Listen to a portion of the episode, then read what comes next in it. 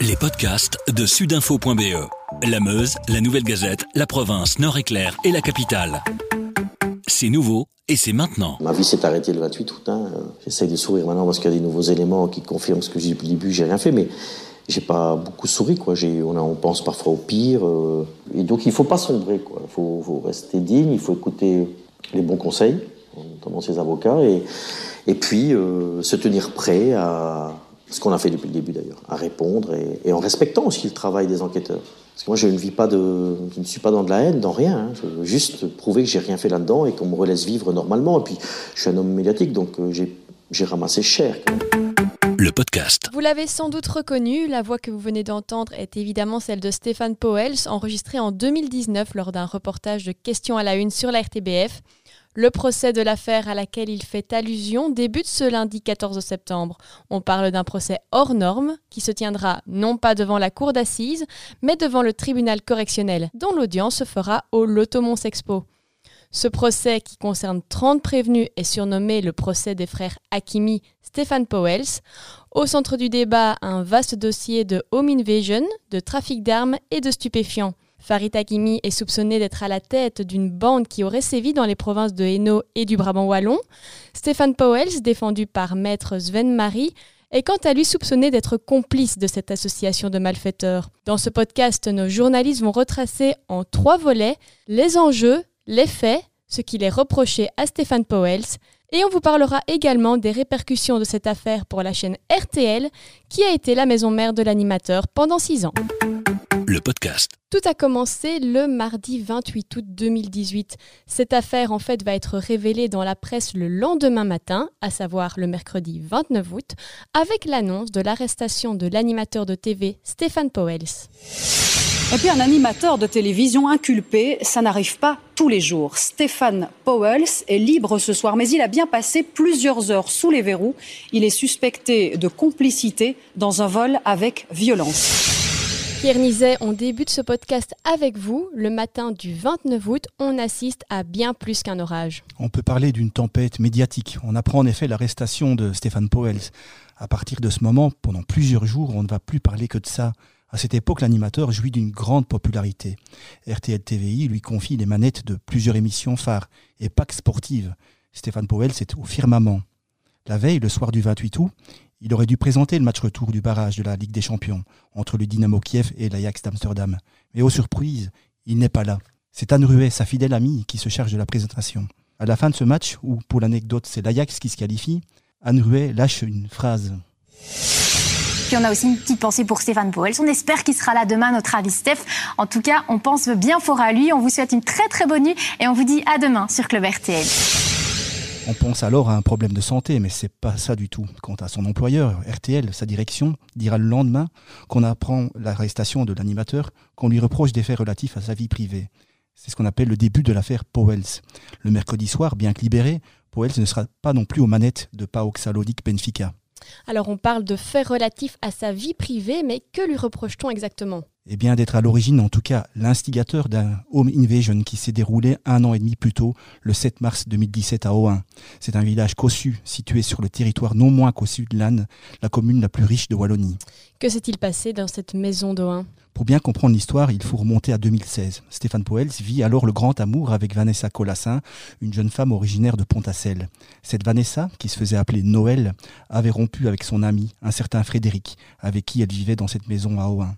Elle s'est occupée de sa comptabilité pendant des années. Euh, ce Frédéric, que nous appellerons Fred, a une entreprise active dans le jardinage. Le problème, c'est que la rupture se passe mal. Fred ne l'a pas digérée. Il y a des échanges de SMS entre ce qu'on peut appeler les deux coques. Selon Fred, il y aura même des menaces de mort proférées par Stéphane Poels à son encontre. Cela daterait du mois de décembre 2016. Et on arrive ensuite à cette fameuse soirée du 7 mars. Donc le, le 7 mars, alors qu'un homme s'apprête de sortir de la maison, trois individus tombent dessus et le font rentrer. Ils ne le savent pas encore, mais ce n'est pas le bon Fred. Le comble, c'est qu'il s'appelle aussi Frédéric. C'est un ami qui vit chez lui. Ces trois malfrats ne sont pas là par hasard. Ils ont été rencardés. Par qui? Les soupçons se portent sur le couple Powell-Scolassin.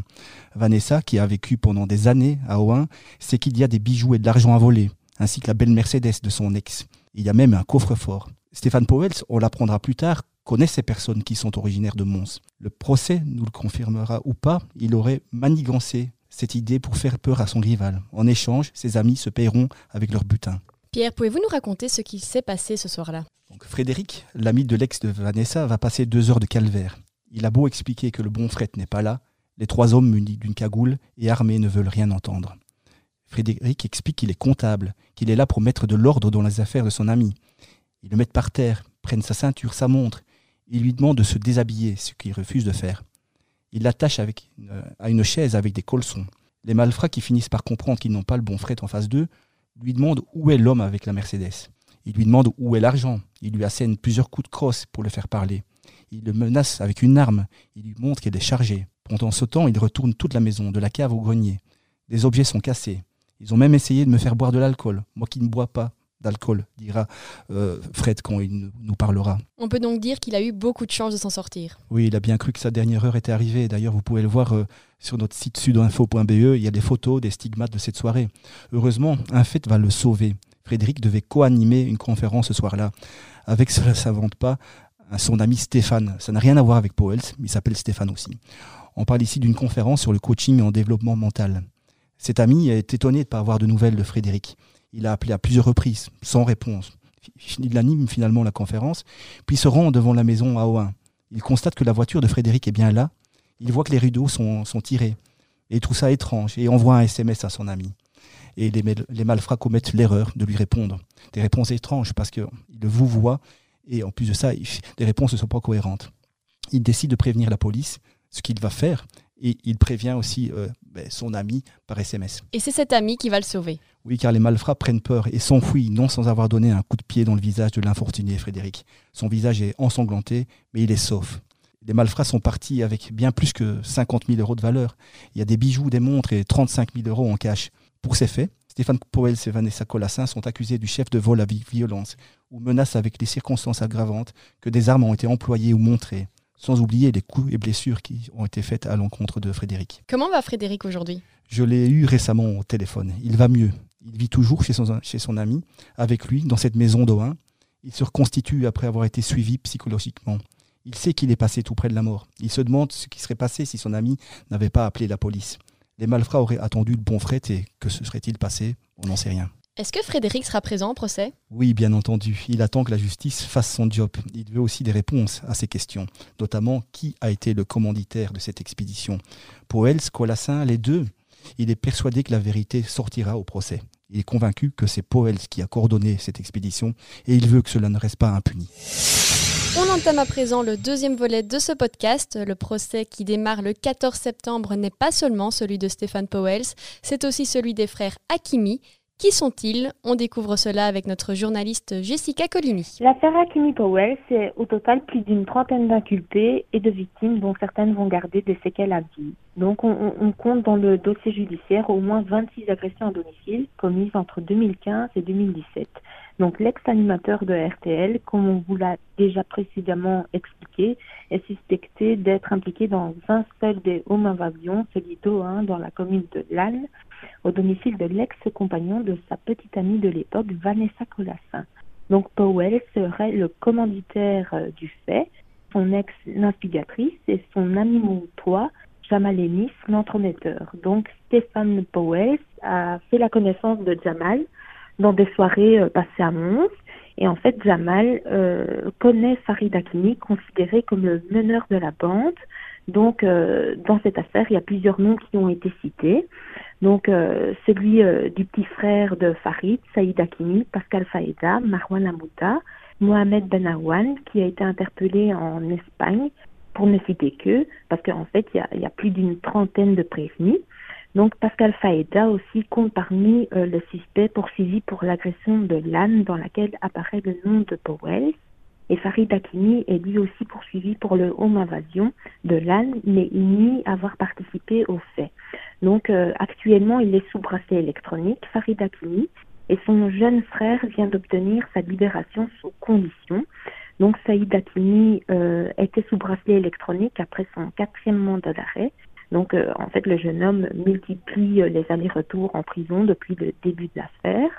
Donc ce quatrième mandat d'arrêt vient après une affaire de vol de moto quelques jours après une précédente libération sous condition. Alors depuis 2018, l'affaire a connu de nombreux rebondissements. Oui, c'est le moins qu'on puisse dire. En fait, le chef d'enquête, euh, Ludovic N, a été écarté de la police judiciaire fédérale de Mons. Une perquisition a été menée à son domicile parce qu'en fait, on lui reproche d'avoir entretenu une relation intime avec la compagne de Marwan Amouda, qui est toujours incarcérée. Donc le, chef d'enquête a échangé des messages très enflammés avec elle. D'ailleurs, on a eu accès à ces messages. Donc des photos, des messages WhatsApp et des enregistrements ont été ajoutés au dossier, euh, euh, à ce dossier. Et ces échanges, euh, ces échanges, pardon, n'ont-ils pas compromis l'enquête? Non, pas du tout. En fait, les avocats de la défense voulaient à un moment que les poursuites soient jugées comme irrecevable et donc le chef d'enquête a en fait euh, rédigé 95% des procès-verbaux. C'est pour cette raison que les avocats voulaient que ces poursuites soient jugées irrecevables. Pour eux, en fait, euh, le dossier était entaché. Donc, à l'époque, le parquet fédéral a demandé à la Chambre des mises en accusation d'analyser euh, l'enquête qui avait déjà été menée. Et donc la conclusion de la Chambre des mises en accusation a été que le dossier n'était pas entaché, donc le dossier a pu continuer normalement. Et pourtant, le chef d'enquête euh, vient d'être envoyé devant le tribunal correctionnel à la demande du parquet fédéral. Donc il pourra être jugé, ce qui relance les débats parce que les, les avocats de la défense auraient préféré que le procès du chef d'enquête euh, ait lieu avant celui de la bande de braqueurs, en fait. Parce qu'en fait, dans ce procès-là, les frères Hakimi se sont constitués partie civile et d'autres avocats, par contre, se disent prêts à aller à la confrontation. Par exemple, Maître Courtois, l'avocat de Marwan Lamouda, veut carrément que le chef d'enquête rende des comptes et soit convoqué à la barre comme témoin. Et dans ce dossier, en fait, il ne faut pas oublier non plus qu'il y a énormément de victimes. Tony Castronovo, qui, était le gérant de la pizzeria Della Nonna, qui est très connu euh, du côté de Mons, euh, et était l'une des victimes parce que malheureusement il est décédé en mai dernier d'une crise cardiaque. Donc en avril 2017, il a subi un King avec sa femme. Donc le couple a été attaché et frappé pendant qu'on leur volait argent, bijoux et voitures. Leur fille aussi était présente au moment des faits. Elle était dans sa chambre et euh, sa fille et sa femme veulent euh, leur, lui rendre justice et elles veulent que tous les auteurs soient punis. Place maintenant au troisième volet de ce podcast avec les conséquences de cette affaire sur les grilles de RTL TVI. RTL Belgium a décidé hier soir de suspendre Stéphane Powels de l'antenne.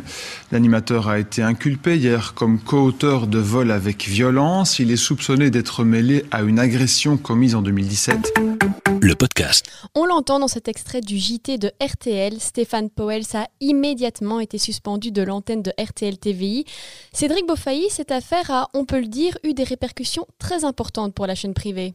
Oui, parce que Stephen Powell, c'est une locomotive à audience, on l'a vu, avec ses programmes de divertissement comme Les orages de la vie où Steph fait le job, par exemple. Certains de ces orages, par exemple, ont parfois réuni plus de 700 000 téléspectateurs. C'est juste énorme. Donc Stephen Powell euh, bah, rassemblait voilà, et créait le buzz et euh, avait un véritable succès. Ça, c'est une évidence, on ne peut pas le nier.